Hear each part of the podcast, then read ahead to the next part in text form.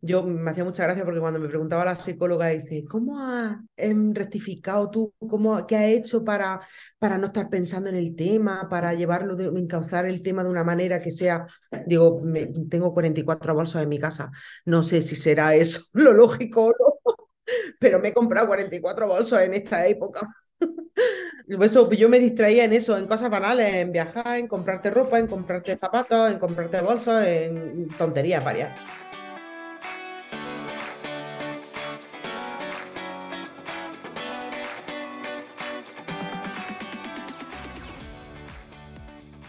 Bienvenida al podcast de Fe de Fertilidad. He creado este programa para que tú y yo podamos escuchar diferentes historias contadas en primera persona sobre las diferentes formas de crear una familia. No hablamos suficiente sobre los retos de la fertilidad. Damos por hecho que cuando estemos listas para tener hijos será fácil, pero no siempre es así. El camino puede ser largo, caro, confuso y lleno de dudas, desilusiones y dolor. Este podcast va de pérdidas gestacionales, de infertilidad, de pruebas y tratamientos de reproducción asistida, de donación de óvulos y esperma, de acogida y adopción, de crianza monoparental, de fertilidad LGBT, de la decisión de vivir sin hijos, de los costes económicos, del estrés que genera o del impacto que llega a tener en la felicidad, el bienestar o las relaciones.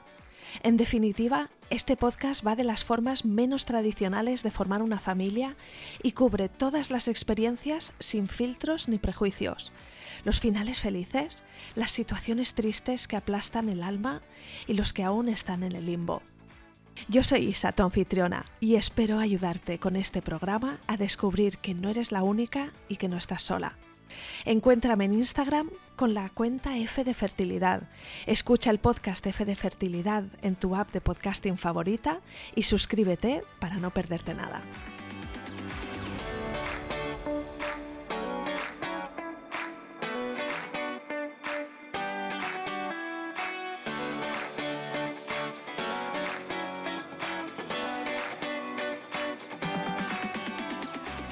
Bienvenida Miriam y mil gracias por venir al podcast F de Fertilidad. Muchas gracias, bien hallada. Qué ganas tengo de escuchar tu historia, que bueno, como todas, es especial, pero hoy vamos a escuchar un relato de adopción internacional y, no lo que me estabas contando ahora, que hay un montón de pasos y que hay un montón de alegrías y quizá también pues incertidumbre, esperas. Quiero escucharlo todo, todo lo que me quieras contar y si te parece, primero, cuéntame de dónde eres, dónde vives, cuántos sois en vuestra familia y así nos ubicamos y luego ya nos remontamos atrás a la historia. Bueno, pues nosotros somos Alejandro y Miriam y em, somos de un pueblo de, bueno, ya una ciudad, una ciudad de, de Granada, de Baza. Yo soy de un pueblo chiquitín que se llama Los Laneros. que está al norte de la provincia, y Alejandro es de, de, un pueblo, de una ciudad también más cerca de Granada que se llama Guadix. Nos casamos en 2006, enseguida quisimos tener familia, pero no llegó de la manera natural. Entonces, pues hicimos como todo el mundo, ¿no? Empezamos a buscar que si test de ovulación, que si esto, que si lo otro, y ya cuando vimos que la cosa no iba más, mm, yo dio la casualidad de que en ese momento yo estaba trabajando en una clínica de reproducción asistida en Granada. Yo soy auxiliar de enfermería y, bueno, mi marido es maestro eh, por la especialidad de educación musical. Pues yo estaba trabajando en una clínica de reproducción asistida, que son unos maravillosos profesionales, puedo decirlo el nombre, ¿no? Claro. Y la clínica Margen de Granada. Ajá. Y, yo estaba trabajando allí, entonces pues, pues, un día hablando con una de las enfermeras, pues, ¿por qué no te vienes en el tercer día de la regla? Te haces las pruebas y demás. Entonces, en aquel momento lo, que me diagnosticaron era el hipotiroidismo. Entonces, bueno, yo empecé a tratarme y ya está. Y al tiempo, pues empezamos con, como vimos que aquí yo no había manera y que no había manera de quedarse embarazada, pues empezamos con los tratamientos de reproducción asistida.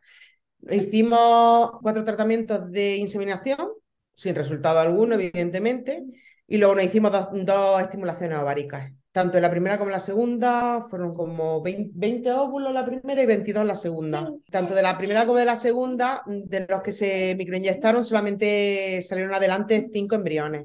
Pues en la primera, en la primera estimulación nos hicieron la transferencia de los cinco en tres veces, no hubo resultado. Y en la segunda lo que hicimos fue que en el, en el, primer, en el primer momento de hacerme la estimulación no me hice la transferencia, me esperé y me lo hice al, mes siguiente. En el primer mes no me quedé embarazada, la siguiente vez me quedé embarazada de dos embriones, lo que pasa es pues, que hubo un aborto espontáneo y salieron los dos. Y ya después pues me hice la última transferencia del embrión que quedaba congelado y tampoco resultó. Así que. Pues ¿Estuvisteis en esto dos, tres años, quizá? Sí, bueno, más. O, más. Porque es que se dice pronto, ¿verdad? Lo has contado. Nosotros empezamos con los tratamientos en 2011. En 2011. Y en 2015 fue la última transferencia que me hice. ¿Y cómo lo viviste tú? No, fue muy duro, ¿eh? Fue muy duro. Sí, era muy duro y además cuanto más lo decía a la gente, es verdad que hay un tabú por, por no comentarlo.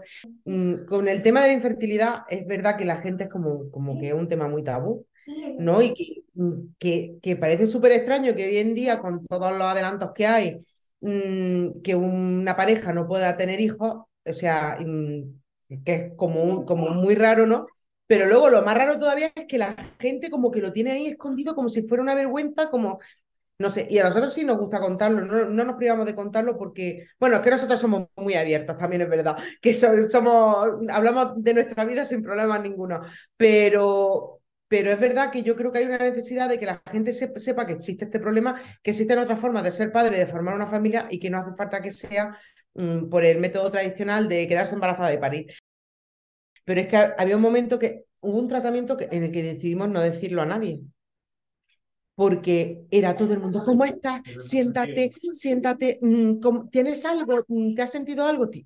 ¿Cuándo te tienes que hablar? Todo el mundo se preocupaba con lo que es normal, no lo que es lo normal y lo básico, pero es verdad que llegó un momento que era súper estresante, porque todo el mundo no haga esto, no haga lo otro, haz esto, haz lo otro, y todo el mundo te daba consejos con toda su buena fe, pero era muy estresante. Entonces, es verdad que yo entiendo que en ese proceso pues que la gente no lo comente, ¿no? O que lo guarde como un poquito escondidas, porque nosotros en uno de los tratamientos lo hicimos, de, de hecho. Es que mis padres se enteraron. Pero bueno, pero eh, yo lo viví, pues, pues lo viví regular. Porque, porque es verdad que el tratamiento la mayoría de las veces se lo lleva entero completamente la mujer. Mm, mm, todo recae en ti. Todas las hormonas y todos esos desajustes y esas pruebas y esas visitas. Y... Mm. Exacto. Luego, además, nosotros nos hicimos por la seguridad social, que mm, por lo que yo veo es un poquito más duro que por la privada, porque en la privada, por ejemplo, en la extracción de óvulos te sedan, en fin, no notas el dolor que notas pues, cuando lo hacen en la pública, porque en la pública, en el momento que me lo hicieron a mí, sedación ninguna. Apelo un poquito de anestesia local para la extracción de óvulos y un dormicumpa que estuviera un poquillo tonta, pero ya está. Y fue doloroso, fue doloroso, fue doloroso física, pero más todavía psicológicamente. Fue duro, sí.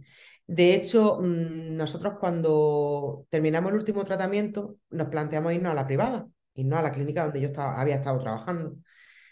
Y el día que yo fui a recoger todo mi expediente mm, al materno infantil de Granada, nada más que de entrar a la sala de espera, yo nunca había tenido ansiedad ni nunca me, me dio una clase de ansiedad y una clase de, de agobio, nada más que de pensar que tenía que volver a empezar con todo que, cuando llegué a casa le dije, Ale, lo siento en el alma, pero yo esto no me lo hago más.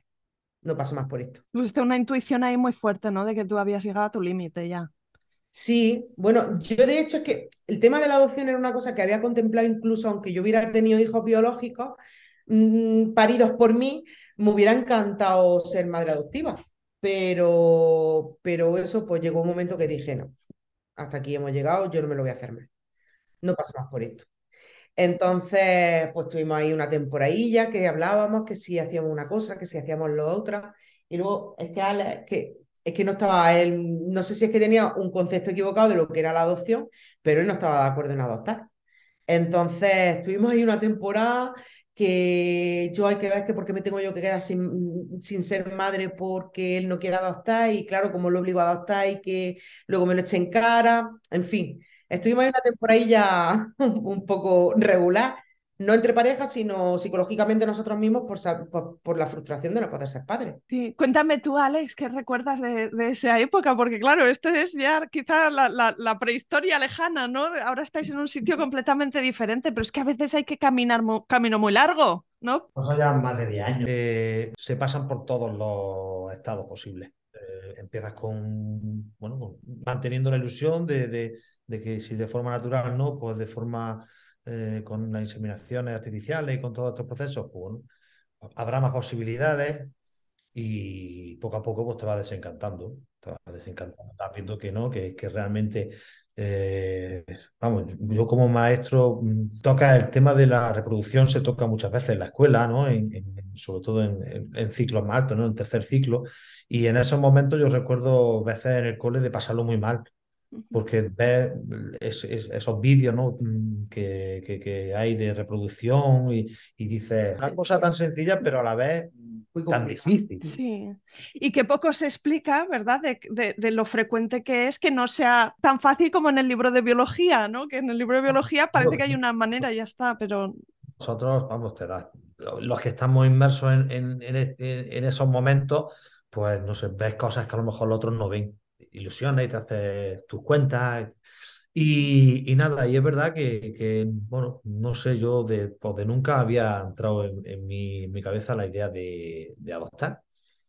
No, no lo veía. Yo estaba más en, en, esa época en decir, bueno, pues si no tenemos niños, pues ya está, pues nosotros pues, vivimos nuestra vida en pareja hasta el final de los días y ya está.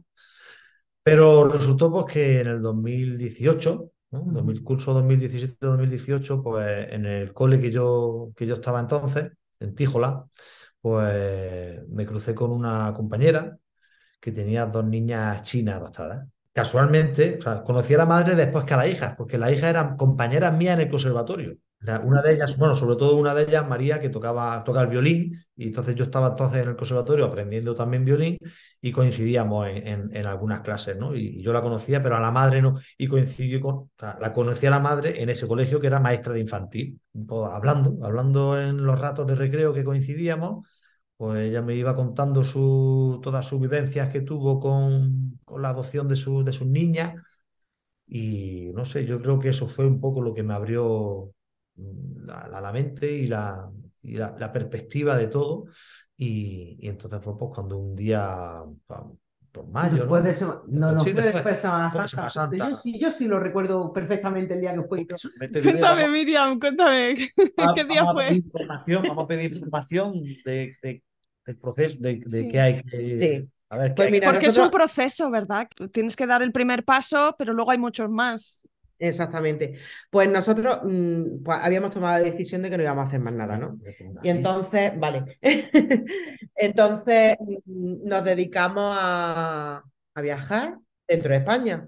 Pero yo me hacía mucha gracia porque cuando me preguntaba la psicóloga, dice, ¿cómo has rectificado tú? ¿Cómo, ¿Qué has hecho para, para no estar pensando en el tema, para llevarlo, de, encauzar el tema de una manera que sea, digo, me, tengo 44 bolsos en mi casa, no sé si será eso lo lógico o no, pero me he comprado 44 bolsos en esta época. Así que eso, yo me distraía en eso, en cosas banales, en viajar, en comprarte ropa, en comprarte zapatos, en comprarte bolsos, en tonterías varias. Pero que vamos, que por lo visto viene siendo lo normal que hace una persona cuando intenta eh, despejar de su cabeza pues la idea principal que tiene en la cabeza, ¿no? Entonces estuvimos una Semana Santa, estuvimos de viaje, estuvimos en Burgos viendo la Semana Santa de Burgos, que yo que tengo, nosotros somos religiosos y y nosotros, bueno, yo le tengo mucha devoción al, al Cristo de Burgos.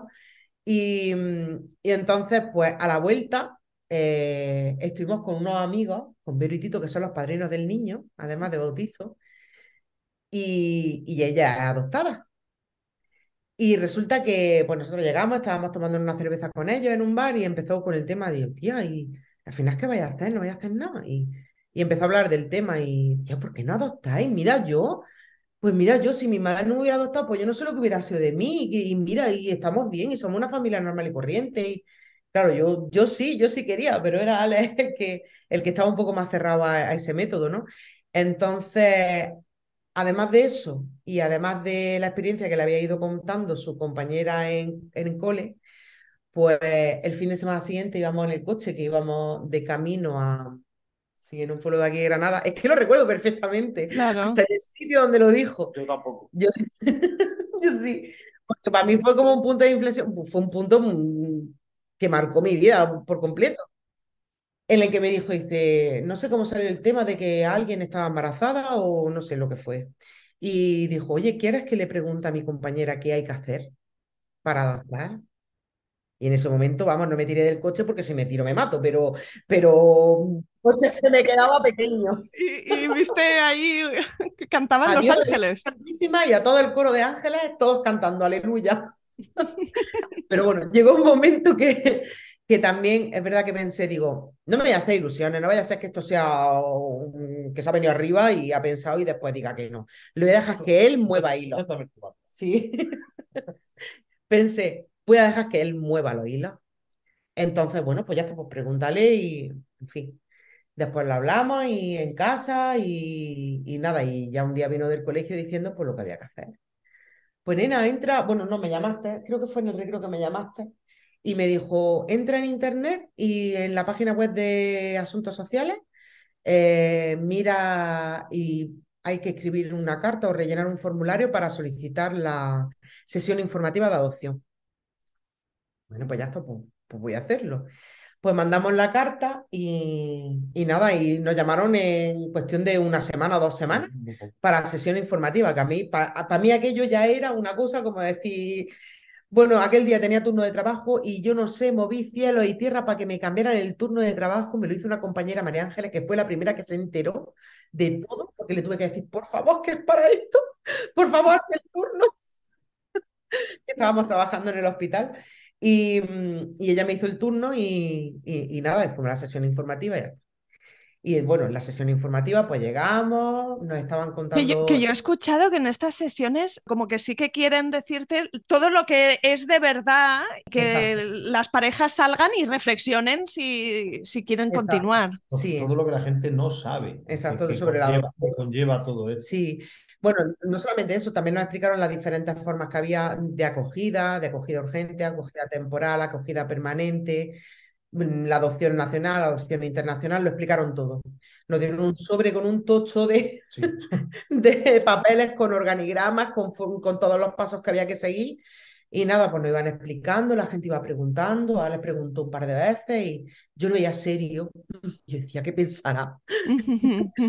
Llegué a pensar cuando salgamos de aquí, dice que no. Pero bueno, cuando, sal- cuando salimos a la puerta dice, bueno, vamos a rellenar los papeles y los echamos, ¿no? Wow. Y yo era loca, loca, loca, loca. Y ya está, pues hicimos la solicitud de los cursos porque había que hacer unos cursos, entonces tenías que solicitarlo, presentar un, un tocho de documentación, solicitar el curso y esperar a que te llamaran para el curso. Y entonces en esta sesión informativa y en el curso, me imagino que a vosotros lo que os explicaron os cuadró, ¿no? O sea, dijisteis, bueno, pues sí, sí, sí, nos cuadró, nos cuadró. Bueno, la forma, tam- eh, mm, las dos, los dos tipos de adopciones, la internacional y la nacional. Eh, la acogida nos cuadraba, pero la acogida tienes que tener en cuenta, bueno, tienes que hacer un curso también de, para ver si tú eres capaz de, de sobrellevar, ¿no? El dolor de la pérdida de ese niño que no es tu hijo y que se va con su familia adoptiva, con su familia de verdad.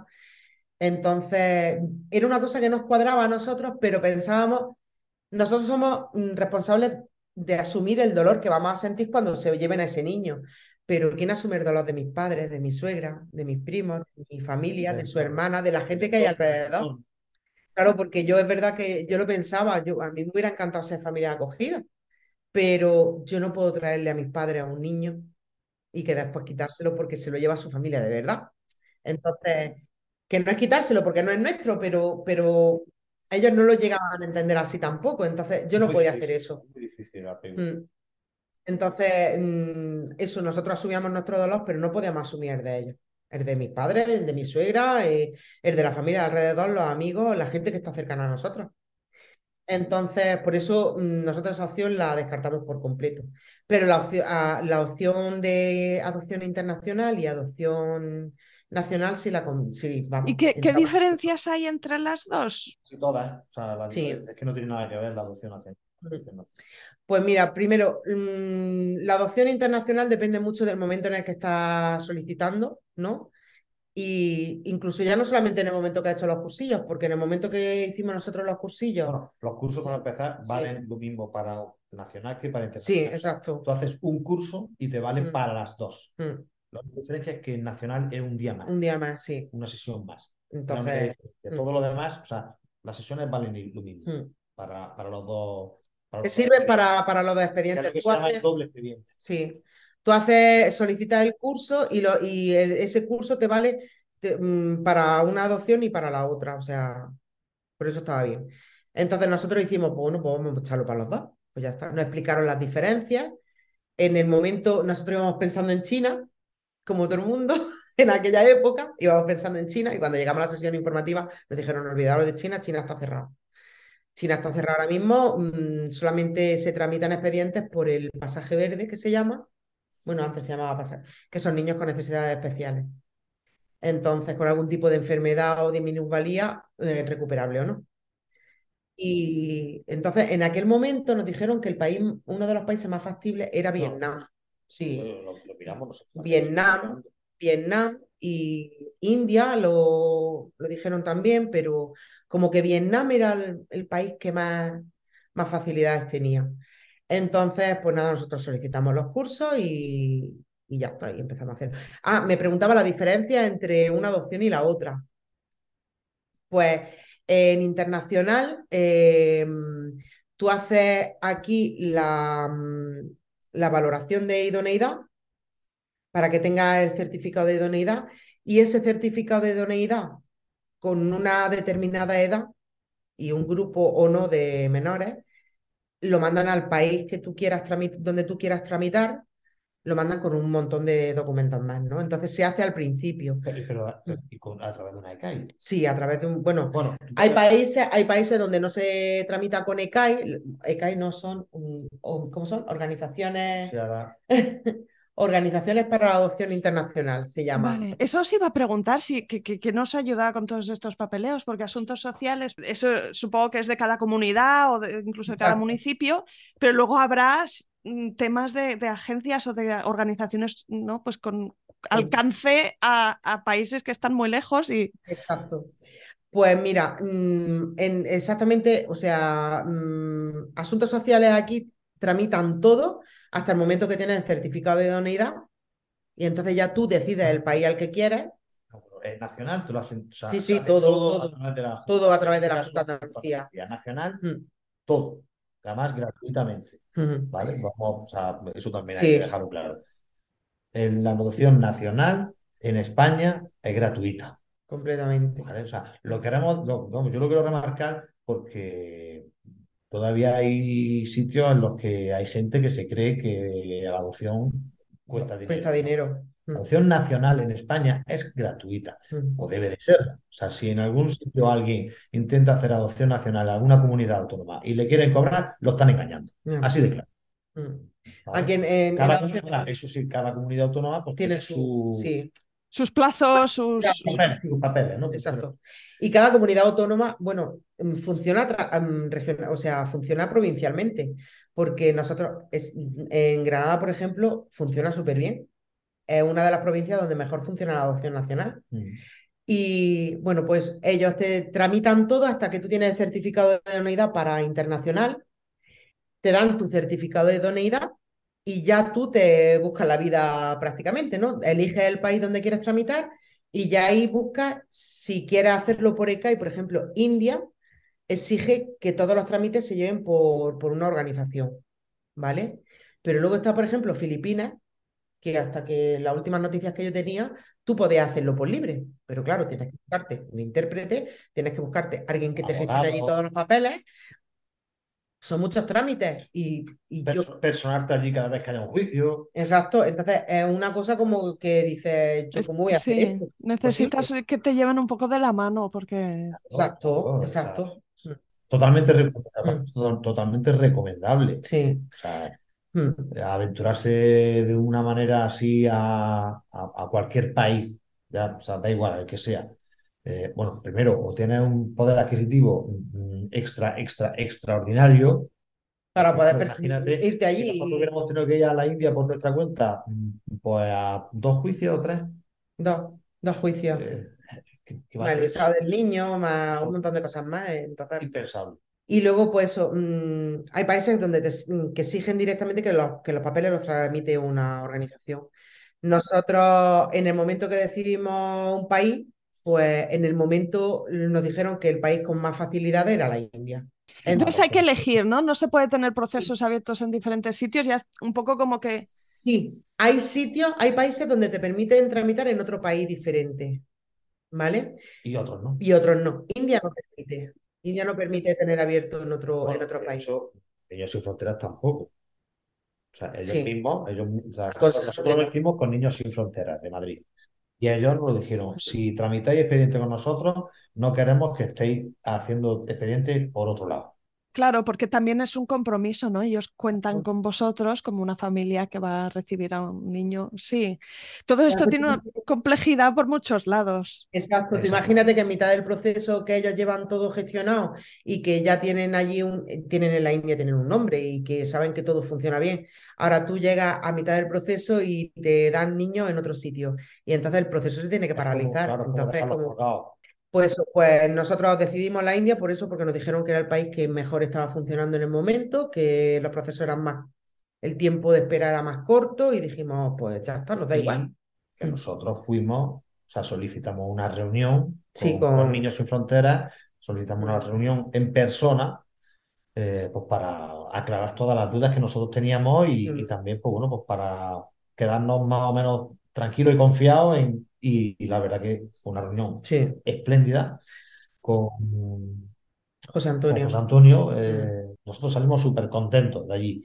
Y cuando terminamos a, la semana o cosas así, ya nos pusimos en contacto con ellos y les dijimos, sí, vamos para adelante con vosotros y queremos todo. Es, una, es, un asunto muy importante como para dejarlo en manos, o sea, tú tienes que dejarlo en manos de, personas que, que tú dices, confío, confío plenamente en vosotros y que mm, ya está, y que vosotros hagáis lo que tengáis que hacer.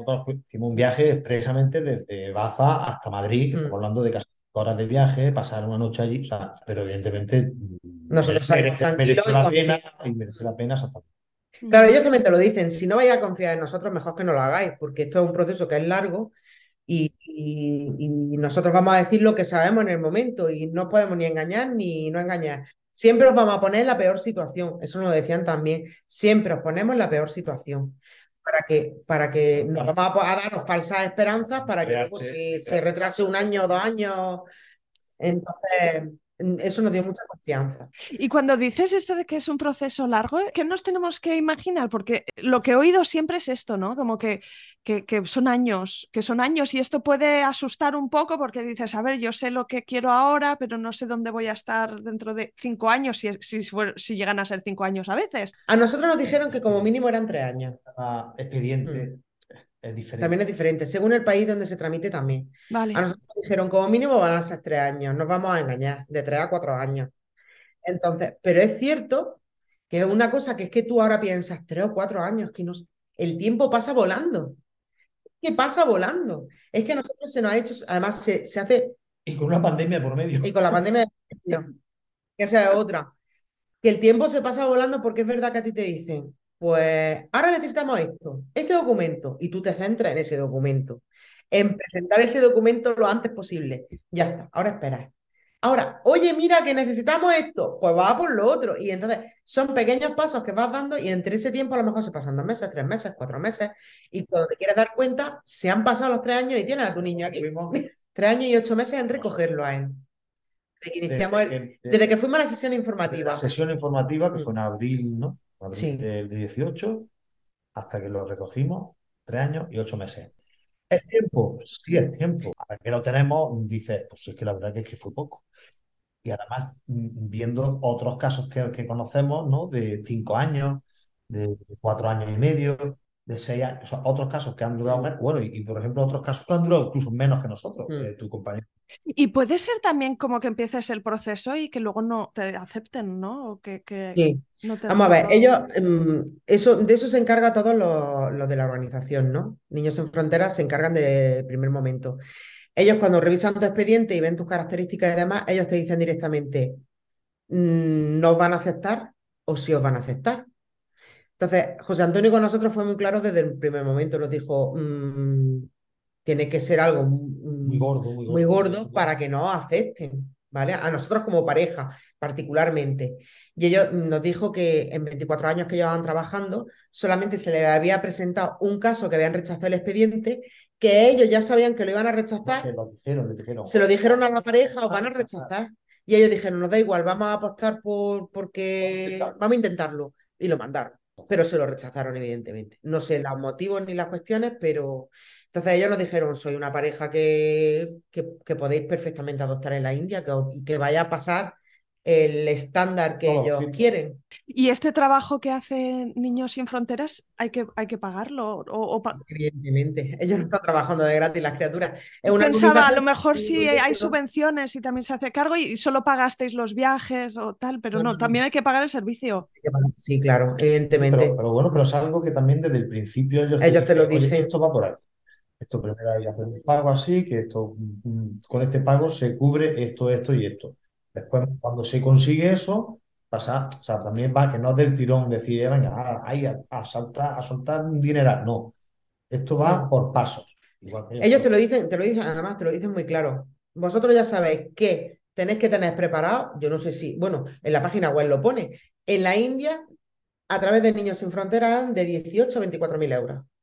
Lo que costaba todo el proceso. Todo el proceso. Entonces, tú tienes allí una persona que se encarga de hacerlo todo, a la que le firma un poder notarial para que asista a los juicios en tu nombre. Mm, mandan el expediente traducido cinco veces al inglés y no sé si alguna al también. Eh, todo bajo traducción jurada, bajo notario, en fin, con una mensajería especial porque son documentos muy particulares muy especiales. Entonces, todo eso tiene unos costes y la persona que está trabajando allí, las personas que están trabajando aquí, Sí, y qué labor sagrada, bonita, preciosa, ¿no? Desde luego que, que sí, sí, sí, tiene un valor. Una vez que nos dan mm. la asignación del pequeño, mm, también hay que pagar eh, la manutención de ese niño, porque ya mm, casi legalmente es tuyo, entonces tú te encargas de la manutención. Una vez que nos asignaron a Pradí el 2 de febrero, hasta que lo recogimos, toda su manutención la pagamos nosotros ya desde aquí. Pues Pradí estaba en un orfanato en, la vieja Delhi, un orfanato que es una maravilla, de verdad, tiene redes sociales, recaudan dinero mm, apuñados para sus niños, tienen a los niños muy bien enseñados, muy queridos, muy bien, de verdad, ¿eh? Cuando a nosotros nos dijeron, tenéis el niño, está en tal sitio, y nos dijeron, podéis estar tranquilos, que está bien cuidado. Sí, era uno de los cinco mejores de la India está bien cuidado. O sea, nosotros es verdad que hemos tenido suerte del primer momento en todo. En todo. hemos tenido mucha suerte, porque, por ejemplo, no es lo mismo que tú tengas al niño en la capital a tener el niño en un pueblo de la India mm, perdido en la India profunda. No es lo mismo. Entonces, pues eso se nota en el tema del viaje, en el tema de los juzgados. Mm, no es lo mismo el juez de... Exactamente, sí. Del proceso. Todo se hace allí Tú no tienes que estarte desplazando como ahora unos amigos, que tenemos una pareja ahora mismo que están allí, que han recogido a su niña y ellos han tenido, bueno, van a estar mucho más días que nosotros, creo que 20. Y han, han tenido que ir a un pueblo donde estaba la niña, del pueblo ir al sitio donde se ha celebrado el juicio, de ahí han tenido que volver, ahora mismo están en Nueva Delhi, entonces, pues todo eso no lo hablamos no tuvimos. que hacer todo eso. Y luego también todo el proceso fue mucho más rápido porque estaba en la misma India, o sea, en la misma, en la misma capital. Con lo cual, el hombre que se encarga allí de Niños Sin Fronteras en gestionarlo todo, estaba en la misma capital y en el mismo momento lo hacía todo. Entonces, pues para nosotros es verdad que, hemos sido muy afortunados en ese, en ese, en ese tema, en ese aspecto. Conociendo de primera mano mm, hmm. tres casos ya, ¿no? Sí. Tres casos de adopción en la India posteriores a nosotros, mm. vamos, lo sabemos porque se han puesto en contacto con nosotros a través del famoso vídeo de Miriam. Claro, o sea, mm, cuando nos han contado su experiencia, yo se lo he dicho a ella siempre, digo, nena, qué, suerte. hemos tenido nosotros. Hemos tenido mucha suerte, mucha suerte. Con la adopción de Pradí en todo, en todo aspecto. Mm. te encarece el viaje, te encarece las costas, te, dificulta más. Los tiempos. Y nosotros, por la verdad, que. Todo la gente como más chapa la antigua, que es que eso nos lo dijeron también, que no es lo mismo que sea un juez que está en un pueblo ahí en mitad de la India, súper tradicional, a un juez que está en la capital, que es un poco más, suelen ser un poco más abiertos, ¿no? Que están acostumbrados a, tratar, acostumbrado a tratar, todos estos temas. Eh, temas de expedientes de adopción, y entonces lo ven como una cosa natural. y, y a lo mejor en otro pueblo, pues el juez dice, esto de que se lleven a nuestros hijos de aquí, a nuestros niños de aquí, ¿qué pasa? Básicamente lo que el juez tiene que aprobar, ¿no? Que esto está correcto y que... Bueno, en la India es que, de hecho, en la India es que vienes con, es adopción plena. Es decir, tú no vienes con la guardia y custodia del niño, sino que el niño viene ya como hijo tuyo legalmente. Ese otro momento de los bonitos cuando te dicen, tenéis el... El NOC. El, el NOC no es. el, NOC, el, NOC anterior. Em, ¿Cómo se llama? No me acuerdo ahora. el documento. Mm, bueno, la sentencia judicial. La sentencia judicial donde dice que es vuestro hijo. Entonces, tú, en ese momento ya eres madre y tú eres padre. Has parido a 5.000 kilómetros. sí, sí. Entonces, mm, pues ese otro momento de decir, ya, ya, este es mi hijo. Sí, ya, wow. ya ha dicho un juez que este hijo es nuestro. Entonces. en la adopción nacional no es, no es así. Lo primero que tú tienes es la, la guarda y custodia. Exacto. No es hijo hasta que no pasan unos años y un juez ya dictamina legalmente, ya, le puedes poner tu apellido, etcétera os llamaron para deciros, ya tenéis vuestro niño, este momento debe ser, o sea, de una emoción. Eso fue la locura máxima, máxima, máxima. Pues mira, bueno, un momento que fue, nosotros es verdad que tramitamos todo el expediente, nosotros mandamos el expediente para la India, lo recibieron en la India el 9 de septiembre de 2019 y nos mandaron la aprobación de que como que nos habían aceptado como padres adoptivos el 18 de mayo de 2020 en pleno confinamiento. Que aquello cuando abrimos el correo y vimos, no me lo puedo creer, o sea, de verdad. Ah, bueno, habían dicho desde Niños Sin Fronteras que estaban teletrabajando. La India estaban trabajando y teletrabajando a un ritmo y un proceso más lento por culpa de la pandemia, pero que seguían. Mm. y claro, pues, imagínate un 18 de mayo que estábamos todavía confinados. Vendo, bien. Pues eso, pues eso fue un momento importante. Mm, y además, en, la situación en la que fue como un rayito de esperanza en mitad de la situación en la que estábamos viviendo. Y. Desde ese momento hasta que, hasta que puedes ir a recogerlo, también meses, ¿no? Bueno, en ese momento no nos dijeron, no nos dijeron el niño. la confirmación de que habían aceptado el expediente. No, no, todavía de para ti no sabemos absolutamente nada. Exactamente. 18 de mayo nos aceptan el expediente en la Un trámite burocrático. Que hasta ese momento podían rechazarlo y entonces no, ¿sabes? Podían haberlo rechazado, pero no. Ahí fue la confirmación de que lo nuestro iba para adelante. Entonces, a partir de ahí nos dijeron, pues ya solamente queda esperar a que tengáis asignación. Y eso, yo sé que hay una lista en, en una página web del CARA, que es el organismo oficial que lleva las adopciones en la India, donde si tú te dan el número de registro, si a ti te dan el número de registro del expediente, tú vas viendo incluso los niños que van saliendo. Pero Niños sin Fronteras lo hacen muy bien, porque creo que eso es un error que tú tengas ese número de expediente que puedas estar mirándolo, porque no, no, te lo dan. Entonces, mm, tú no sabes nada, ni estás viendo en qué posición estás, ni en para qué. Para desesperarte, me toca, no me toca, me toca, no me toca, pues mejor que no lo sepas, ¿no? Entonces, pues tú llegas a ese momento que te aceptan el expediente y ya esperas y ya está, y ya llamarán. Bueno, pues a nosotros nos llamaron el 9 de febrero de 2021. La tarde de antes me llamó, me llamó a mi, a mi número, eh, me llamó Auxi, la directora de Niños en Fronteras. Buenas, Miriam, soy Auxi, ¿cómo estáis? Nada, pues muy bien, pues ¿Qué tal? No, llamaba para preguntarte, a ver, estoy llamando a todos los padres que están así cercanos. ¿Cercanos? ¿Perdón? ¿Cercanos? Digo, pero cercanos para dentro de este año, estábamos en febrero, ¿para dentro de este año? No, no, no, ya sabes que de esto no podemos decir nada. Y ya lo sabían, ¿eh? Ellos ya sabían que tenía más asignación. No, no podemos decir nada, ya sabes tú que esto es lo mismo, se adelanta o se, o se atrasa, no, estamos llamando porque con, con el tema de la pandemia, por desgracia, nosotros hemos tenido la suerte de la, pandemia ha sido, la, gracia nuestra, ¿no? Porque hubo parejas que se echaron para atrás, porque perdieron el trabajo por economía, enfermaron, por separaciones. Por separaciones. Entonces hubo parejas que, por lo visto, se hicieron atrás. Entonces nosotros adelantamos puestos. Entonces nos llamó para preguntándonos eso, ¿estás ilusionado? Sí, sí, por supuesto, claro que sí. Nos, habíamos comprado un coche un Nissan Micra y digo, oye, ¿esto hace falta mandarlo? ¿Lo mando? ¿Lo mandamos o no lo mandamos? Ah, y al día siguiente habíamos firmado la íbamos a firmar la escritura de, de una casa al lado de la nuestra, que la habíamos comprado y teníamos cita en el notario, tenía yo cita en el notario para ir a firmar. Y, y, eso le digo, mira, y hemos comprado esta casa de al lado que está en ruinas, pero bueno, pues nada más que por eso la merece la pena. Esto tenemos, tengo que mandarte la escritura, tengo que mandártelo para maquet. No, no, no te preocupes, no hace falta mandar más nada, tú tranquila, que no hace falta actualizar nada. Bueno, pues ya. Pues al día siguiente me dijo eso, que simplemente estaban viendo si estábamos bien, cómo estábamos y demás.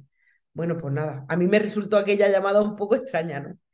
Y al día siguiente nosotros estábamos viviendo aquí en casa de mis padres porque estábamos de obra en mi casa. Surgió de comprar la casa al lado, que la compramos. A todo esto mm, asfixiado, asfixiado de una cosa y de la otra. Y aquella mañana Alejandro se fue a trabajar al colegio, yo me fui con mi padre a, a ver la obra y al notario a firmar. Y estando viendo la obra de mi casa, pues estaba mi padre el albañil, me suena el teléfono, José Antonio Niños sin Fronteras. ¿Quiere este otra vez ahora? Uy, otra vez. Buenos días, diga. Buenas, Miriam. Digo, hola. Em, ¿Qué estás haciendo? ¿Estás trabajando? Digo, no, estoy en casa. Dice, ah, dice, ¿pero qué estás haciendo? Digo, pues que, mm, digo, ya le expliqué, digo, que estamos de obra en la casa, estamos ahora mismo viviendo en casa de mis padres porque estamos cambiando la cocina abajo. Digo, y estoy, he venido a ver cómo va la obra y, y eso. Y dice, ah, vale. ¿Pero qué estabas limpiando? Y ya también me extrañó aquellas preguntas, me extrañó un montón. ¿Pero qué estabas limpiando? Digo, no, no, que he venido, estoy viendo la obra con mi padre y con el albañil. Dice, ah, vale, vale. Digo, ¿pero qué? ¿Pasa algo? Digo, ayer me llamaba y también. Digo, ¿pasa algo? Y dice, no, no, si yo solamente llamaba para darte los buenos días. Y ya dije, ¿qué dice? ¿Qué está diciendo este hombre? Sí, pero estuvo muy bien porque, en fin, es que es verdad que es que es una noticia súper chula de dar, ¿no? Y, me dice... Se hizo, de rogar también, ¿no? Porque estoy aquí deseando... Yo ya estaba de pie, dando vueltas por para otro, en la entrada de la casa. Claro. Digo, pero mm, vamos a ver, mm, pero José Antonio, pero, pero es que pasa algo, me dice, que no, mujer. Bueno, sí, ¿estás de pie o estás sentada? Me dijo. Y ya me puse a dar botes. ¿Qué? Lo que tengas que decir, pero yo, ¿qué? Me dice, anda, enhorabuena, que tenéis un niño. Y mi padre y el albañil me miraban como diciendo, ¿qué dice? Y mi padre, es que la cara de sorpresa de mi padre, de sorpresa no era como diciendo, ¿pero qué, qué está diciendo? Y yo, un niño, no quiero decir otra cosa. Y ya me tranquilicé un poco y dice, mi padre, dice, ¿pero qué es? Digo, papá, que nos dan un niño, que nos dan niño. Y ya entonces él ya eh, recapacitó de lo que era, lo que estaba pasando. porque no sabía de qué. Claro, como tampoco lo esperábamos, que fíjate que yo le pregunté, le, le dije a Ausi, pero dentro de este año o sea, nosotros pensábamos que iba a pasar 2021 y que no íbamos a tener asignación. Y total ya me dice, me dice, bueno, pues te cuento, es un niño, tiene 20 meses, está en Delhi, en el viejo Delhi, se llama Pradí. Y dije, ¿cómo? Dice Pradí, mira, luego me lo escribes, me da igual, luego me lo escribes. Y nada, está muy bien y nada, te voy a mandar un vídeo y una foto y necesito que, que llaméis después para confirmar que lo aceptáis, porque tienes que aceptarlo. Es una propuesta de adopción entonces tú tienes, eh, tienes que aceptar la propuesta. Y yo dije, por supuesto que sí, que sí. O sea, a lo mejor es una pregunta muy tonta, pero ¿por qué alguien ahí no lo aceptaría? Quizá porque eso cambia sus circunstancias personales o... No lo sé, pero es como un trámite que tienes que hacer. Eh, yo imagino que... Posiblemente no habrá muchos que en ese momento digan que no, pero bueno, debe ser no como que es importante, igual que... Exactamente, como que tú tienes que, e, efectivamente, porque después te voy a contar, bueno, él estaba en el colegio, que está en un pueblo diferente, está en Zújar y nosotros vivimos en Baza, a 12, 12, 14 kilómetros. Yo tenía que, eso eran las nueve y media, y tenía que a cita a las 10 en el notario para firmar la escritura. Y me, en el móvil, enseguida de, determinada, hablas con, Ah, bueno, a todo esto. Me dice, se llama tal y cual. Digo, que no llamaba a Ale. Papá, llama a Ale mi padre llamando a Alejandro por, por, su teléfono, yo hablando con Alejandro y con José Antonio, con los dos al mismo tiempo. Él que se echa a llorar en mitad de la clase, los niños. Ay, ¿qué le habrá pasado al maestro? Se habrá puesto su perrillo Darky, decía. Claro, porque yo a mi, a mi alumno, vamos, los, tenía informados de, de, mm. todo el proceso, pues, bueno, de que estábamos adoptando, ¿no? Pues, normalizando, normalizando lo que es la adopción. Mm. Y aparte además de que en este, en, en Zújar, que es donde yo estoy de maestro, pues hay otras familias también adoptivas y tal. Y, pero nada, claro, yo evidentemente yo no me esperaba que me llamaran. De hecho, yo sabía que estaba, que tenían lo del notario para firmar y cuando vi que me llamaban, digo, pues no sé, digo. ¿Será importante para algo del notario? Algo del notario. Claro, cuando me saltó con esa, pues evidentemente yo. Primero que me salí al pasillo, me salí fuera de la clase porque siempre los niños pues, no te dejan hablar muy bien por teléfono, ¿no? Pero claro, en la puerta, pues yo eh, me puse a llorar como una magdalena, los niños me veían y, ellos pensaban, dice, ay, pues a lo mejor su perro se ha muerto. Y pero nada, claro, ya cuando mm. ya colgamos, mm, no podía hablar, no podía hablar. Y casualmente, o sea, mm, claro, me debió de escuchar hablar por teléfono, salió una compañera, la, maestra de religión, que, vamos, mis compañeros también han seguido todo el proceso desde el principio, y, o sea, no tuve ni que hablarle. Cuando me vio la cara, mi compañera, cuando me vio la cara, y las lágrimas, lo primero que dijo ella, ¡ya! ya, y se puso a llorar también. ya, sí. Porque además es de, la, de mis compañeras la que más se ha preocupado y de la que siempre estaba preguntando y tal. Y, y nada, pues eso fue. Sí, bueno, pues total, yo terminé de hablar con ellos, con los dos, y dije, me tengo que ir al notario a firmar. Me, recibo en el, en el móvil la foto y el vídeo del niño, pero yo lo tenía puesto para que no se descargaran, ¿no? Digo, no puedo ver al niño yo sola, tiene que estar él, tenemos que verlo a la vez. Pues tuve las santas narices de aguantarme todo el rato, me fui al notario, firmé la escritura, con lo rápido que hablan los notarios, yo estoy diciendo, pero ¿por qué va tan lenta? Una vez me podían haber engañado perfectamente porque yo no sabía ni lo que firmaba. Yo firmé y, yo no. Claro, vaya día, ¿no? O sea. Sí, sí, sí. El día fue apoteósico. Imagínate yo, o sea, hasta las moscas que me encontraba le contaba lo, mm. de lo de que ya no lo había llamado. O sea, yo fui ya por todo el colegio proclamando que ya no han llamado, que no han llamado y pero claro, y, pero ¿y qué? Dios, es que no sé más. no, sé, más. Es lo único que sé. que es un niño que tiene 20 meses. que es un niño que, y, que ahora, y que ya pues hemos quedado, que cuando terminara el notario, que vendría al cole pues, para ver la, la, foto y los vídeos. Claro, que coincidió también justo en la hora del recreo, entonces pues llegó, llegaron a, la puerta del colegio, yo salí y ya. Pues, en, la, en la puerta del colegio conocimos a nuestro hijo.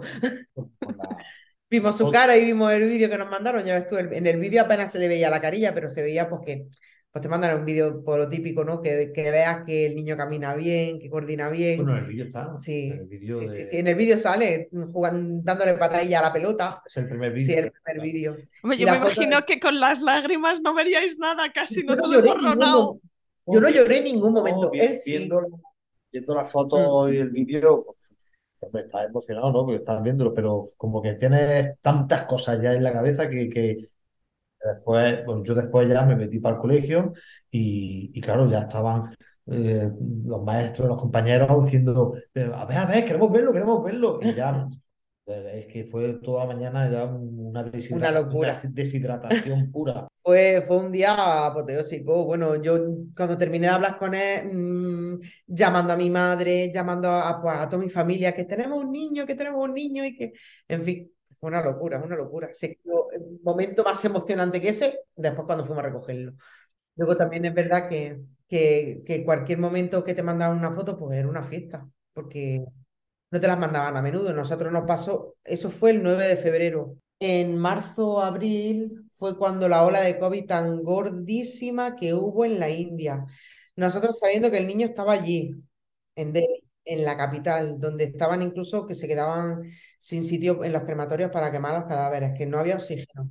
Y era decir, Dios mío, la gente me nos preguntaba, ¿habéis visto la noticia? No, no hemos visto nada, no queremos ver nada. en el que dejamos de ver... de ver noticias porque no queríamos, porque no podíamos, no podíamos hacer nada.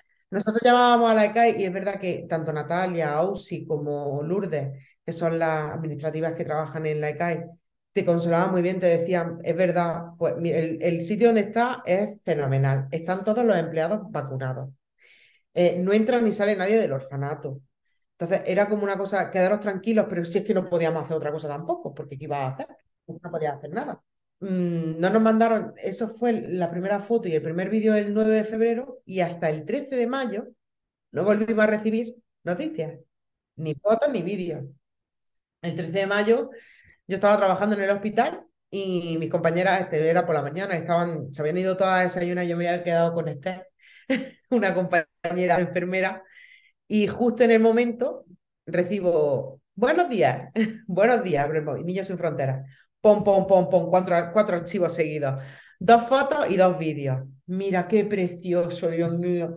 Qué bonito, qué bonito que es mi niño, Dios mío, qué guapo que es, por favor, qué bonito que está y qué bien está y está hermoso y se le ve feliz, que no se le ve triste. Y bueno, aquel momento también fue con este, las dos abrazos partidos llorando, aquella vez sí lloré. Qué bonito. Y yo sé que, que, fuisteis a recogerle octubre, me parece, si no me equivoco, ¿no? el 29 de septiembre hubo también algo, me parece, y luego ya en octubre lo recogisteis. El 29 de septiembre fue el día que nos llamaron para decirnos que íbamos a preparar el viaje. Y preparamos el viaje en... Nos llamaron un miércoles, era miércoles 29 de septiembre, y a él lo recogimos el martes siguiente por la mañana. En esos días preparamos el viaje. Y, yo en, todo el mes de septiembre eh, yo estaba con un rum rum ahí, digo. De hecho, nosotros. Digo, esto de que no hayan pedido ya el segundo pago que correspondía al tema de la matrícula, porque sabíamos que eran dos pagos. Claro. Decíamos, ah, no sé por qué a mí eso me, me daba un poco de, de, buen. De, decir, uy, esto, esto, tiene, esto va a caer ya mismo, esto ya mi niña. De hecho. Yo le decía, digo, niña, que ya mismo nos vamos, ¿eh? De hecho, nosotros, bueno, eh, durante todo el mes de septiembre yo fui preparando cosas. De esos que sacan las maletas y dices voy a prepararme la ropa, que aquí ya la ropa de verano ya es para guardarla, y, y allí es verano todavía, con bastante calor. Entonces, pues voy a ir preparando ropa. Pues este conjuntillo, pues me lo meto en la maleta. Este otro conjuntillo, a la maleta. Cuando nosotros nos llamaron, las maletas estaban casi prácticamente hechas. Incluso la ropa, ya no habían mandado también la, no habían mandado, es verdad que nos habían mandado la huella del pie del niño para comprarle zapatos, la talla, las tallas, porque te mandan. Fíjate, claro, porque tú llevas ropa para él. A, él, te lo dan con lo puesto. Con lo puesto. Pues teníamos ya su ropilla preparada más o menos de las tallas, que luego le estaba todo grande. Le estaba todo grande porque está muy alto, pero está muy delgado. Y sigue así. Alto, pero muy delgado. Entonces, pues yo ya le había preparado, habíamos preparado sus su modillas, no muchas, nos dijeron, no seáis tontos, no llevéis mucha ropa porque en fin, que luego en el hotel si hace falta la veis porque la mayoría de las veces no la tenéis con la talla, y es verdad. Así era. Estaban dos chicos, todo sea todo grande. Pero ya habíamos preparado sus cosillas, sus cosillas de aseo, todo eso yo lo tenía preparado, porque a mí me gusta hacer las cosas con mucho tiempo, mm, para algunos que no te pille el tono, ¿no? Entonces, el día que nos llamaron, mm, pues nos dijeron, ¿estáis dispuestos a viajar? Pues sí. el, miércoles. Dice, pues, ¿Podríais venir el viernes por la mañana a preparar el viaje? Sí, el viernes, y, y hablamos del viaje y tal y cual. Y, pues por supuesto. Pues o sea, si es que a mí si me dices que me monte ahora mismo con lo que llevo puesto y me vaya para la India, es que me voy. y yo pensé, digo, ojo, pues es que para mí perfecto porque el, era 1 de octubre y, y, yo tenía fiesta en el cole, o sea, no teníamos clase porque el patrón y tal. Digo, genial, genial. el jueves para allá. El jueves por la tarde, después de, del cole. ¿Os fuisteis a Madrid? Fuimos para Madrid. Dormimos allí y el viernes por la mañana pues eh, teníamos la cita con, con, Niños Sin Fronteras para preparar todo el viaje. Estuvimos pues, hasta las 3 de la tarde o por ahí. que básicamente os dicen lo que vais a tener que hacer cuando estéis allí, un poco qué esperar. Es lo mismo, o sea, te mm. explican todo, todo. detallado. Oh, eh, pues, no, es en misma mañana, allí en la oficina de AUSI, mm, hablando con la agencia de viajes para elegir hotel, para el tema viaje, todo, todo. todo lo hicimos allí todo en aquella mañana. Te explicaban, pues el niño lo que come, lo que no come, llévate esto, llévate de lo otro, llévate cereales porque como toma todavía incluso algunos triturados, como mm, toma triturado, llévate potitos, llévate cereales. Hicimos videollamada con, no, llamada de teléfono, llamada de teléfono con Moti, que es la persona que estaba allí en la India. Encargado. Decir, bueno, pues yo soy Moti, hmm. eh, no os preocupéis, yo me voy a encargar de todo, vosotros solo tenéis que dedicaros al niño. Y, a nivel idioma, Moti hablaba castellano, ¿vosotros habláis un poco de inglés? No, Moti habla perfectamente castellano, habla perfectamente inglés y habla perfectamente hindi. O sea que, vamos, es el, el, equipo perfecto. porque yo ni hablo bien, vamos, ni hablo inglés, ni hablo hindi, ni hablo español bien tampoco. yo, me manejo, pero muy poco, muy básico, muy básico con el inglés. Él es que encima del instituto y del colegio de francés, o sea que nada en absoluto. Pero bueno, también quien haya estado en la India sabe que el inglés que se habla allí es completamente diferente a todos los demás. Sí, sí, sí, sí. Está claro que vosotros estabais de ilusión a tope y el, el niño, claro, le explicarían también qué, qué, esperar, ¿no? O sea, o sea, él a lo mejor bueno, aparte de que era muy chiquitito, 20 meses, pero, pero ese lado del encuentro, ¿a vosotros os, preocupaba? Pero os dieron consejos también de cómo hacer ese encuentro. iba todo preparado al milímetro. Vamos a ver. Eh, al niño, desde el momento que nos lo asignaron, nos pidieron que le hiciéramos un álbum de fotos. El álbum de fotos se lo mandamos en abril, junto con un paquete de. Nos dijeron, pues mandar cosas para los amigos, para sus compañeros. Pues mandamos libretas, cepillos de dientes. Mmm, lápices de colores, eh, mm, juguetillos chiquitines, cosas, cosas pues para los críos. Mandamos un paquete y dentro de ese paquete iba también un álbum de fotos. Nosotros nos fuimos en Baza con Sonia, una amiga nuestra que es fotógrafa, nos hizo un pequeño reportaje, así bonito señalando el mapa de la India, en fin, con la foto de él. Y hicimos un montaje, pues como un pequeño álbum de fotos con fotos de su dormitorio, fotos nuestras, fotos de los abuelos, fotos de la abuela, fotos de los primos o hermanos, los, bueno, yo en todo caso mi, mi prima que, porque yo no tengo hermanos, mi prima que es como si fuera mi hermana, fotos de mi cuñada y de mi cuñado y de los niños, en fin, de la, de la familia cercana, cercana y de nosotros. Entonces, por lo visto, a él le enseñaban el álbum de fotos y le decían, pues mira, esta, esta es tu familia, esta, estas son, son tus papás, estos son tus abuelos. En fin, pues se lo iban explicando. De todas formas, igualmente éramos unos desconocidos, pero bueno. Luego, em, pues le mandamos ese paquete con eso y para el día 9 de junio, que era su cumpleaños, su segundo cumpleaños, le dije, le dijimos, oye, ¿podemos mandarle algún regalo alguna tarjeta o algo? Y nos dijeron el niño sin frontera, incluso podéis mandarle un vídeo si queréis. Entonces le grabamos un vídeo los dos hablando en inglés, felicitándolo por su cumpleaños, diciéndole que lo queríamos mucho y que estábamos deseando de abrazarlo, que yo ya ni me acuerdo lo que decíamos. Con nuestro perro, el perro diciéndole hola, el perrillo, en fin. Y, y se lo mandamos, y esa fue la foto que a mí mm, de verdad me partió el arma, me mandaron, nos mandaron una foto. La primera foto de familia. La primera foto de familia.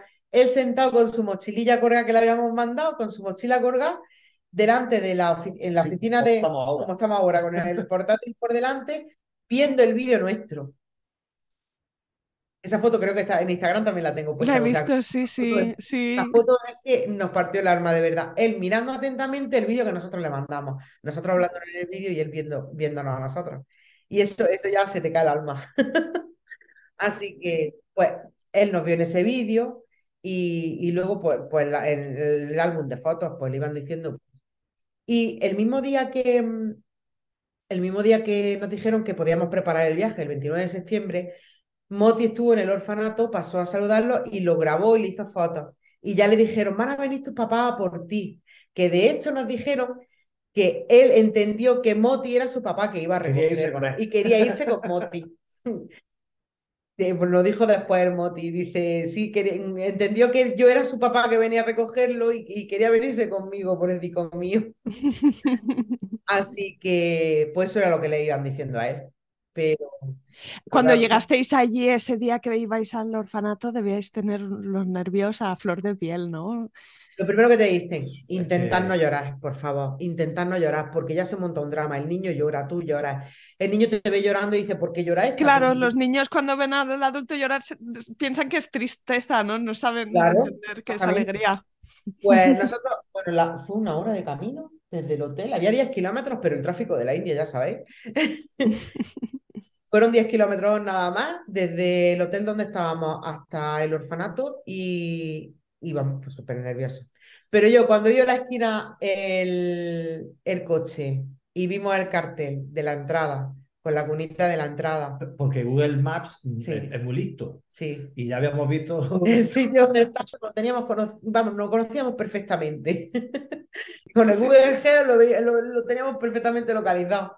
Entonces, cuando vio en la esquina del coche y vimos el cartel y vino la cuna, yo a mí me vino, no puedo llorar, no puedo llorar, no puedo llorar, no puedo llorar. Oye, me tranquilicé y entramos, ya nos enganchamos a hablar con Moti, te abren la puerta, entró el coche hasta adentro, aparcamos dentro. Nos dijo Moti, vamos a entrar a la oficina con la directora, vamos a estar ahí un rato con ella, hablando con ella, os va a entregar las cosas de él, las cosas de él, que era el historial médico y mm, el historial médico y la mochililla que nosotros mismos le habíamos mandado y un álbum de fotos que le habían hecho, mm, de manualidades con cartulinas y con pegatinas con fotos de él desde que era pequeño. Desde que llegó. Y mensajes, sí, pero es una maravilla. Con mensajes de, su, de sus cuidadoras. Diciendo llegó muy chiquitito él eh, al, orfanato. Él llegó con dos días al orfanato. Entonces, pues, mm, pues contando cómo era, como que, que, era muy activo, que le encantaba ayudar a todo el mundo. Y es verdad que es así, que era muy cariñoso, que era muy simpático, que le encantaban los móviles. Es verdad que tiene un don especial para los aparatejos. Mm, y es que lo describen pues, pues como él, pues como él, como él es. Pues nos dieron el álbum ese y yo con mi mal inglés intenté hablar un poco con, con la, mm, con la directora del orfanato, que por cierto nos dijeron que era católica, entonces le llevamos un regalo, le llevamos un rosario de la Virgen de, de, la, Piedad, la patrona de, de Baza, donde vivimos. Y bueno, me lo agradeció un montón, nos dijo que, que lo habían pasado fatal, que había perdido mucha familia y amigos, en fin, por el tema del COVID. Y entre tanto nos dijeron, está comiendo. El niño estaba comiendo, en el momento que fuimos a recogerlo estaba comiendo. Y no tuvieron nada más que la brillante idea de sacarlo a mitad de comer. Así que el niño no estaba contento porque... No, venía ya dando gritos. Ya lo has visto en el vídeo.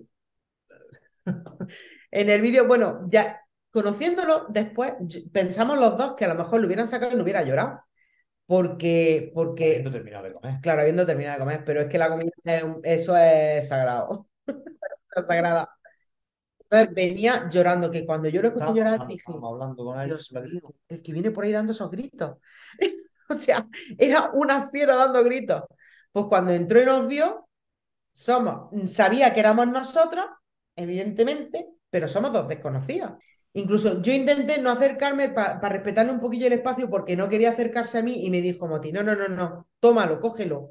Y fue en el momento que yo lo cogí y ya después tranquilizó pero, pero el ratillo fue malo porque además a él lo rechazó por completo. Sí, porque, era.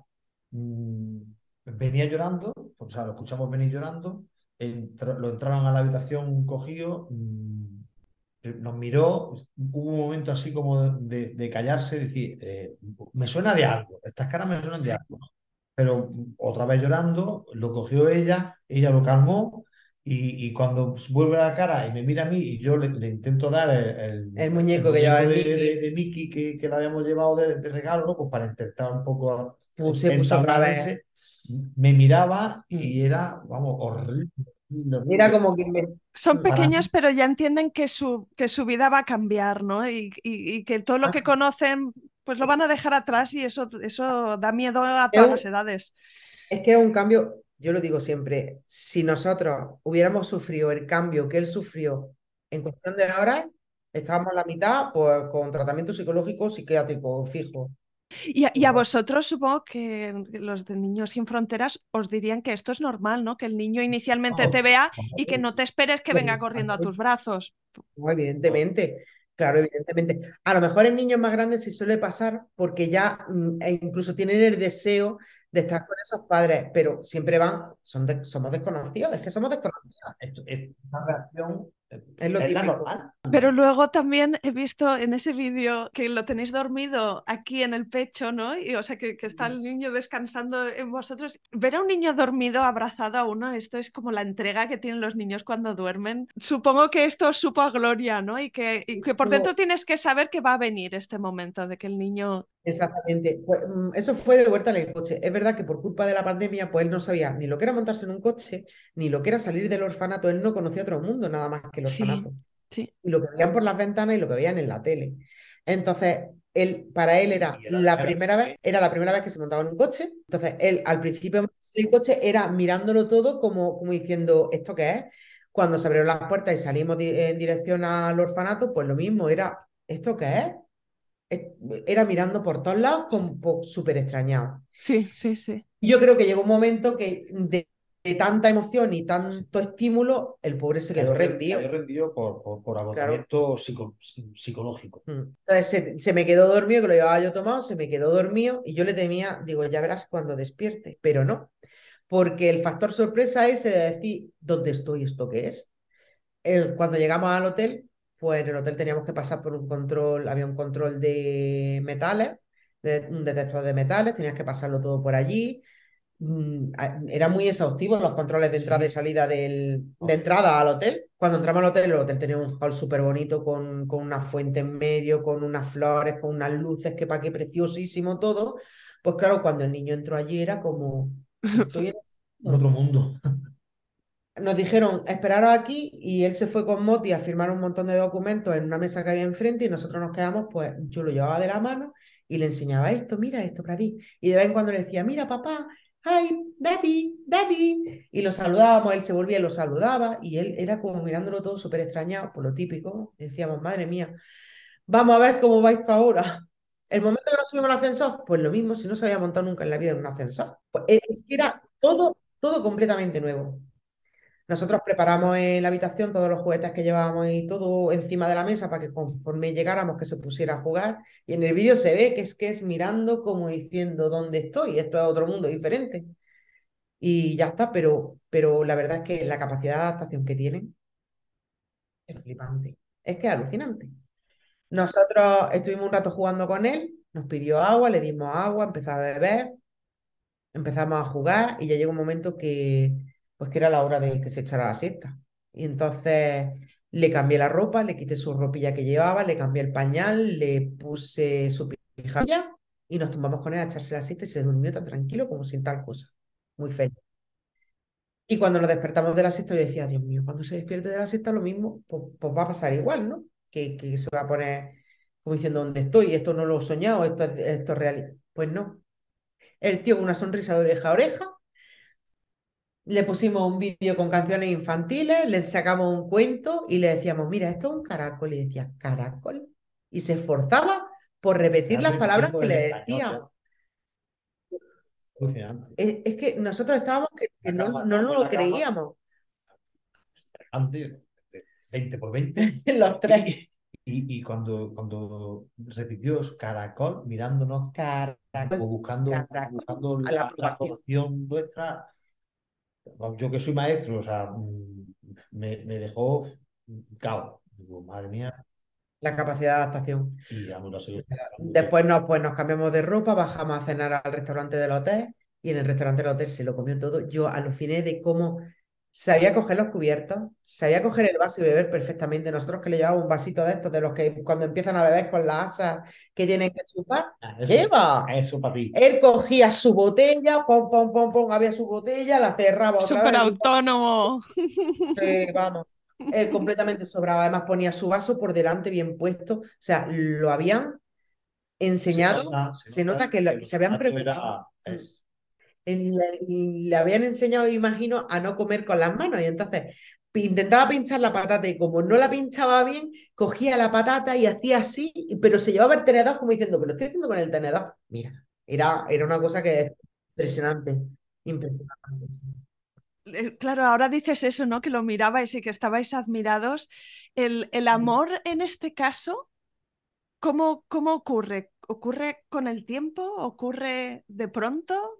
Pues yo creo que es mm, un compendio de las dos cosas, porque tú desde el momento que le ves la carilla es que lo quieres tener ya contigo, es que estás enamorada de tu niño, de qué bonito que es, que, bueno, pues porque en este caso es muy bonito, pero si hubiera sido más feillo, pues también lo hubieras querido igual, porque si nosotros estábamos locos perdidos todos con con el niño. Entonces, mm, mm, pues yo desde el primer momento que vimos la cara, ya te digo, ya sientes algo por él, luego te vas mandando fotillos y qué ganas de estar con él. Y luego las fotos del cumpleaños completamente rapado, que estaba más feo, yo decía, ay, qué lástima mi niño con las ganas que tengo de tenerlo.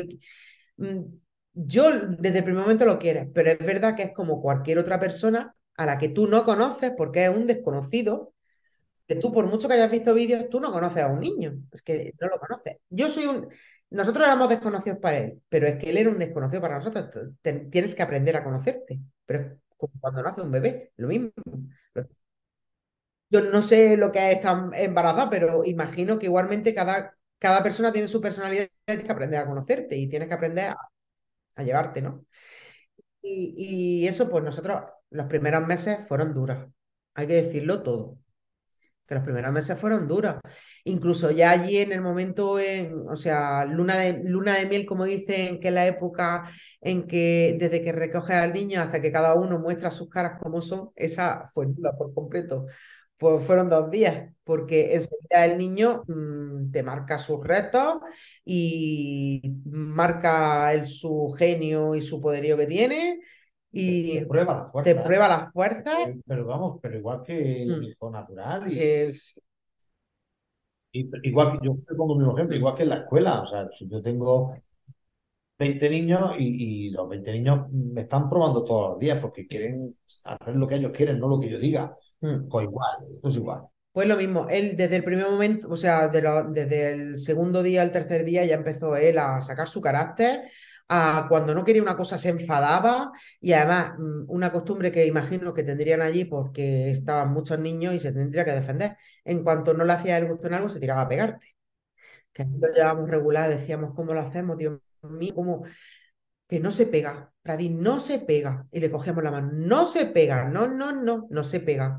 Pero fue duro, ¿eh? Al principio, porque los berrinches, pf, las rabietas, eran, menos mal que le duraban poco, le duraban un poquillo, porque era una rabieta, una un estallido, una explosión de emociones de barraquera, y a los cinco segundos, eh, en un minuto se había tranquilizado.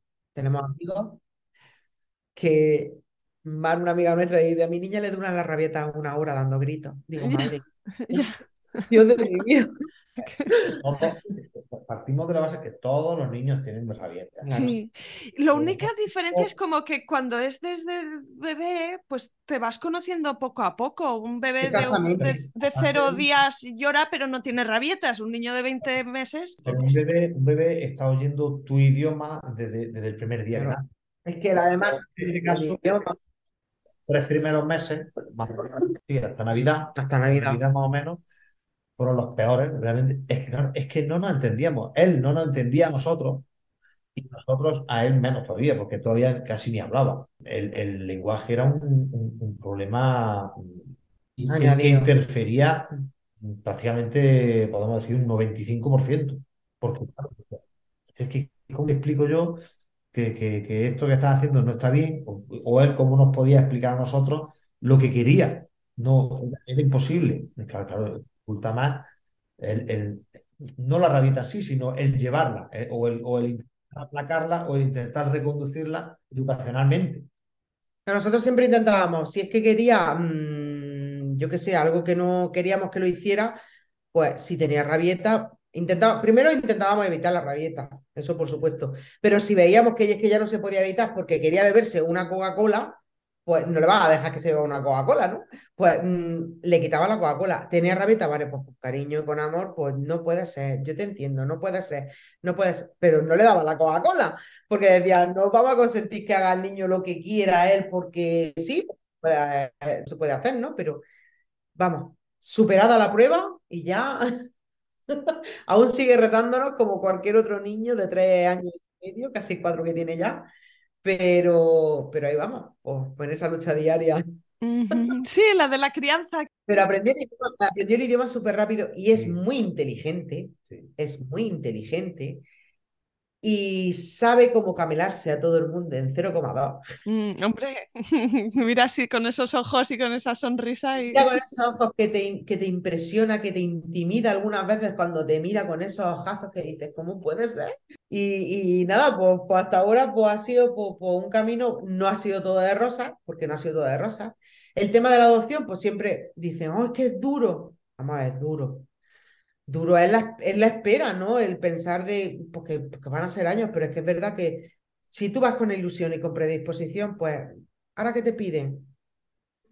¿Cuántas veces nos conoce, cuántas ya nos conocían en, en, en Granada, en la oficina de donde se pide el certificado de antecedentes penales y de delitos de naturaleza sexual? Ya nos conocían porque era cada tres o cuatro meses se caducan y tienes que volver a hacerlo. Y, y pues que necesitamos el certificado de penales. Pues vamos a por él, ya está con ilusión. Ala, ya lo tengo hecho, una cosilla más, otro pasillo más. Y eran cada paso que daba, pues un pasillo más. Y, Y ahora con- ahí para, Sí, bueno. Ahora estamos ya en Nacional otra vez. Anda, Como nos ha ido bien con Pradip, enhorabuena. gracias. A los dos meses de tener la asignación de Pradip, nos llamaron para hacernos la valoración en, en adopción nacional. Tuvimos que suspender el trámite, se hace una, suspensión, prórroga, una sí, una prórroga de. Se hace una suspensión del, De del expediente. proceso de expediente, porque hasta que el niño no lleva un año con nosotros en la familia, no puede mm, volver a, A solicitar a solicitar otra vez la adopción. Tiene que durar un año, ¿no? Como de adaptación. Entonces, pues aquello lo- se paralizó, ¿no? Y en cuanto ha hecho un año ahora en octubre, pues lo volvimos a solicitar. Y, mm, y nada, pues ya hemos pasado Bueno, hemos tenido la suerte también de que Sí. han sido las mismas técnicos que nos llevaron la adopción internacional y que nos están llevando el seguimiento. el seguimiento de Pradip. pues han sido las mismas que nos han hecho la valoración para el nacional, o sea que ha sido todo. Muy Una sencillo, vez más, podemos decir que hemos tenido suerte. que, que- que seguimos teniendo un montón de suerte en, en que todo pues, ha, salido de cara y, y nos, va- y nos sigue saliendo de cara. La divina providencia.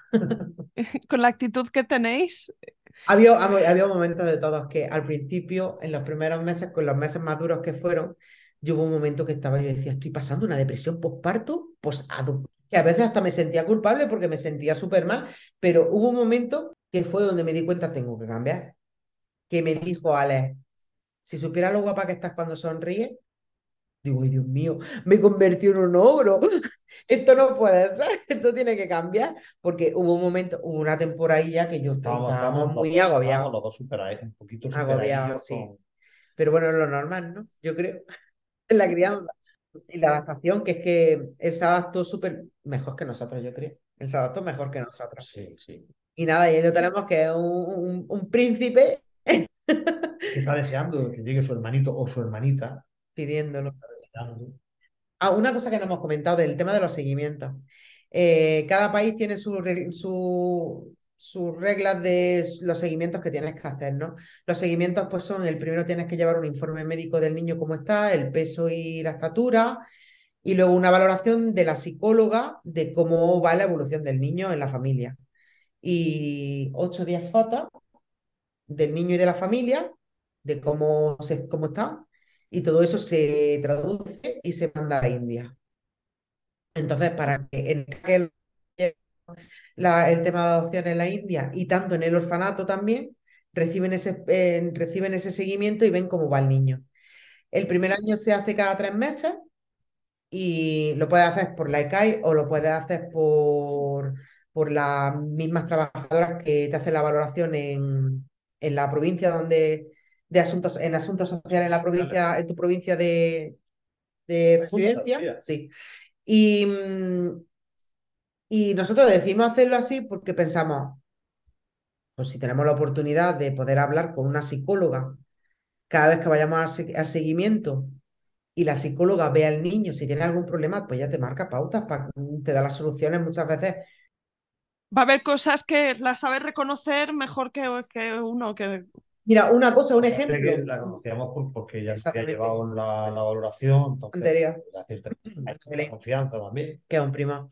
Eh, por ejemplo, nos dijo una, o sea, nos dimos cuenta de una cosa. eh, cuando llegaba el año de que habíamos ido a por él, yo siempre decía, Pradí, hace un año mamá y papá estaban preparando las maletas para ir a buscarte. El niño entendió que Pradip estaba perdido porque nosotros íbamos a buscarlo. Mm, Entonces empezó a decir, sí, Pradip estaba perdido y llamaba a papá, mamá, y papá y mamá no venían. Y, y, y tú, se está montando una historia que no es. Porque mm. era, él era como que se había perdido. Eso- eso- dos- Porque buscar para un niño no es como Buscar jugar al era porque estaba perdido. fantasía pues, como niño. que Pues como entonces, pues eso fue. Ana Belén, en el siguiente seguimiento que fuimos, Ana Belén, nos pasa esto. Olvídate de buscar, tienes que meter la palabra adopción, tienes que meterla ya. Y entonces empezamos a meterla y ya se acabó aquella y se decía, Pradí estaba perdido en, Delhi. Estaba perdido en Delhi. en Delhi".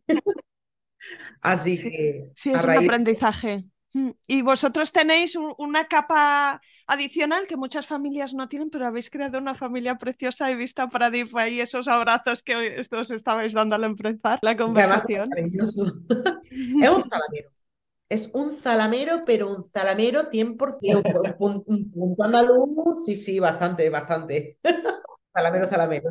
He disfrutado muchísimo escuchando vuestra historia. La verdad es que también he aprendido y seguro que las personas que escuchan este programa también están, buah, que les explota la cabeza, ¿no? De, de lo importante que es escuchar historias Seguramente como la vuestra. nos, se nos quedan muchas cosas en el tintero, seguro, seguro, seguro, porque, porque es que es verdad que es un mundo, pero que de verdad, quien esté pensando en ser padre y que le tenga miedo a la adopción, que no se la tenga en absoluto. Es verdad que los cursos te ponen en los peores porque tú no vas a ir pensando en que va a ser, Esto no es un camino de no rosas. es un camino de rosas, pero, pero tienes que ir con la mente abierta y con la mente mm, pensando en que vas a criar un- a un ser maravilloso que te van a encontrar, te van a mandar un niño para que tú lo críes. Es que, qué más bonito que eso, para que tú seas madre.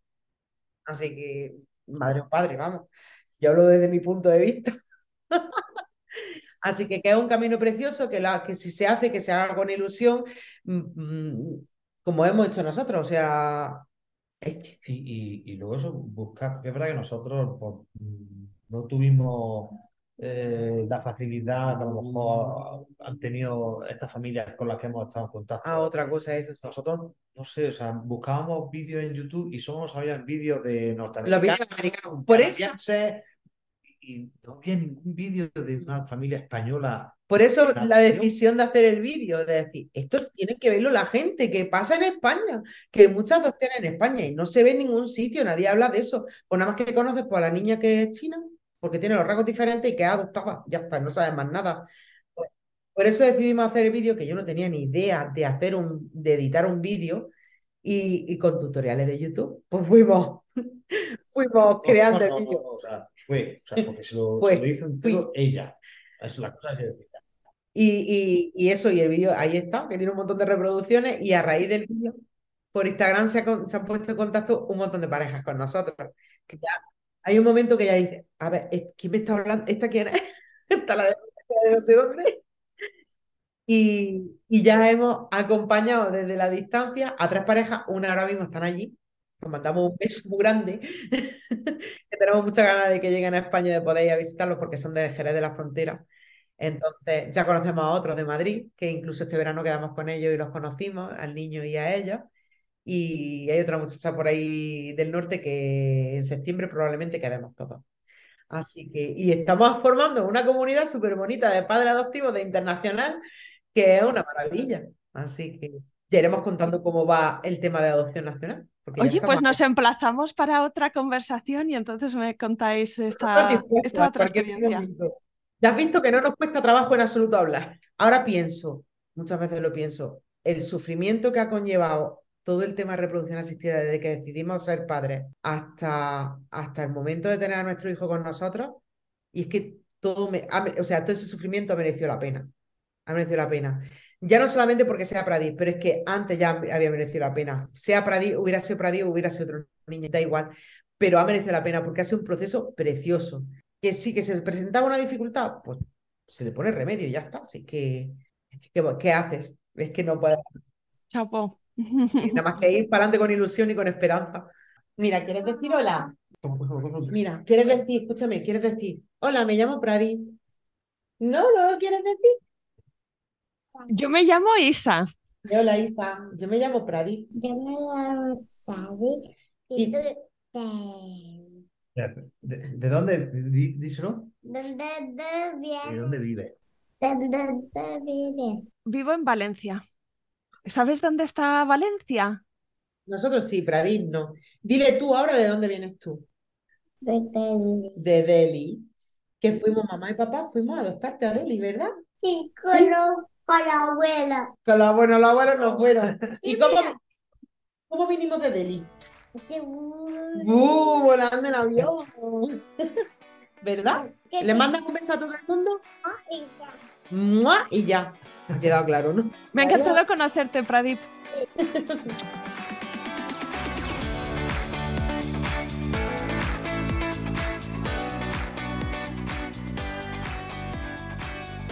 Aquí acaba este episodio. Si te ha gustado, quiero pedirte tu ayuda. Ayúdame a dar visibilidad a historias como la de hoy. Recomiéndale a alguien el podcast F de Fertilidad. Ayúdame con esta misión de arrojar luz sobre experiencias reales para que más personas encuentren y escuchen este programa. No dejes de escribirme un mensaje directo en Instagram. Mi cuenta es F de Fertilidad y me encantará saber de ti. Cuídate mucho, nos vemos la semana que viene.